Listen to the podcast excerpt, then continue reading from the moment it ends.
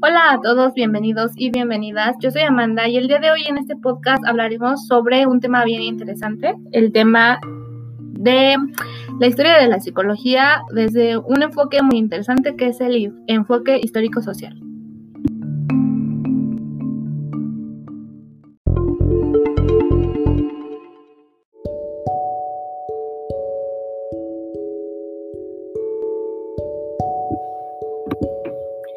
Bueno, para empezar a entrar un poquito en el contexto de, la creación del enfoque histórico-social, em, es importante comenzar con una pregunta que se planteaban los pensadores de, de esa época.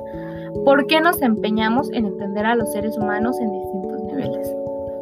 Es que siempre se ha sabido que el hombre no solo vive en un mundo físico, biológico o psicológico, sino que también se desempeña en un mundo social su comprensión entonces allí ya depende de ideas o de análisis más complejos, más complicados. Entender al hombre de cierta manera requiere una comprensión entonces general más filosófica de la sociedad. Marx, en sus elaboraciones, había gestado esta manera eh, de, de, entender al hombre acerca de la vida productiva de este y de la comprensión del ser humano como conjunto en sus relaciones sociales. Fue el dilema que atañó a la filosofía y a la psicología, pues se presentaba una dualidad para comprender la relación entre hombre y sociedad. Entonces, pues, construir una psicología, un, un enfoque desde el marxismo, suponía varias condiciones previas. Por ejemplo, tener referentes filosóficos, una práctica de transformación y, claro, personas con voluntad para practicar en ella.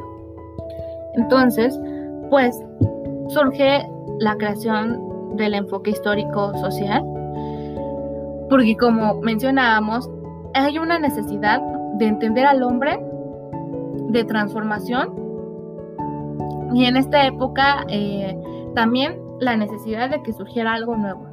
Entonces es así como se empieza a cristalizar el enfoque histórico-social. El enfoque histórico-social constituye el primer, primer intento organizado para superar la crisis de la psicología que no aceptaba la reducción de las dimensiones objetivo o subjetiva y su objeto de estudio.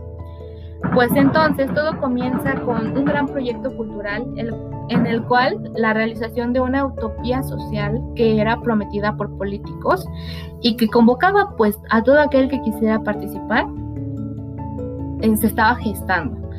Lenin, por ejemplo, era un, era un impulsor de, esta utopía. Es que era evidente desde el principio que, pues, hacer una, un enfoque así, un cambio, transformar e intentar hacer un cambio tan grande, no bastaba simplemente con cambiar un sistema político, el régimen o las relaciones de producción.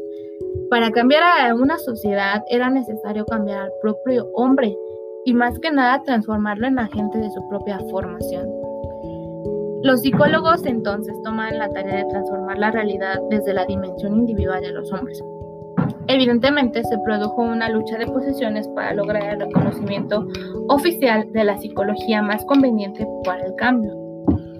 Pero Lev, Vygotsky, este personaje que, quien, que con todo derecho es fundador del primer gran teórico, eh, del primer, la primera teoría del enfoque histórico-social, elaboró una teoría y práctica psicológica basadas en un materialismo dialéctico e histórico que ya había desarrollado Marx, para pues comprender y transformar al hombre, que esa siempre fue la meta.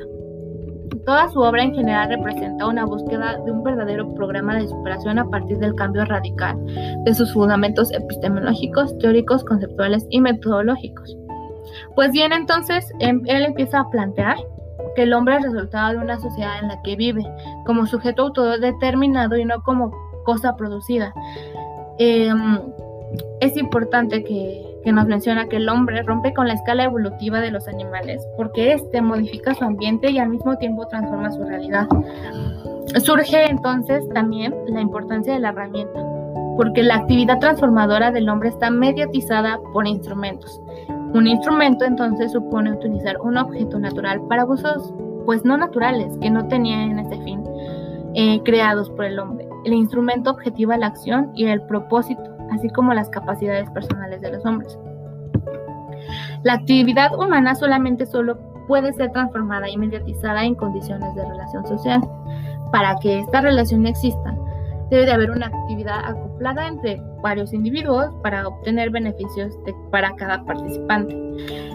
Requiere comunicación entre ellos con el propósito de tener una dirección y también introduce a otros en el sistema de procesos psicológicos que controlan el propio comportamiento. Como mencionaba, esto es a lo que Marx llamó relaciones sociales. Em, y así entonces Vygotsky también plantea, desarrolla la ley psicogenética del desarrollo. Recordemos un poco esta teoría que llegó a la aplicación directamente a la educación. Justamente los espacios educativos pues ofrecían condiciones adecuadas, un ambiente para un experimento de transformación psicológica. Em, y bueno, hacia el cambio de los procesos educativos se volcaron esfuerzos inmensos y, y los partidarios de este enfoque hicieron muchas acciones para que esto se lograra. Justamente en esta teoría o eh, Sí, en esta teoría, Vygotsky desarrolla los conceptos de zona del desarrollo próximo y situación del desarrollo, que ya en otro podcast habíamos hablado un poquito de, ellos a más grandes rasgos. Eh, y bueno, ya para ir cerrando, eh, es importante que dentro de esta ley hay que mencionar que él eh, planteó la definición de unidad mínima en el caso del lenguaje eh, no, no era la unidad mínima, sino la palabra. Eh, y también que requería él otras unidades de análisis, por ejemplo, la vivencia, la actividad como expresión objetivada y vía de información de la subjetividad. Así como también, muy importante, tomó el principio de la unidad de lo cognitivo y lo afectivo. Evidentemente, construir una teoría tan grande que quería transformar a una realidad pues la crítica se hizo pues, presente. Por ejemplo, los fenomenólogos, eh, eh, para ellos el análisis por unidades segmentaba al hombre y perdía su unidad vivencial. Entonces se mostraba más como exponente de una visión positivista. Eh, una de las cuestiones vitales para el enfoque también era la dimensión histórica y la cultural. Por ejemplo, la cultural porque él mencionaba que recompone y dirige los procesos naturales y construye con ellos nuevos procesos de origen cultural. Evidentemente esta em, teoría no terminó ahí, los esfuerzos de Vygotsky no, no terminaron ahí, hubo quienes siguieron trabajando sobre esto, por ejemplo, Leontiev y su obra de la elaboración de, de la teoría de la actividad. Em, Alexander Luria, que su idea principal era este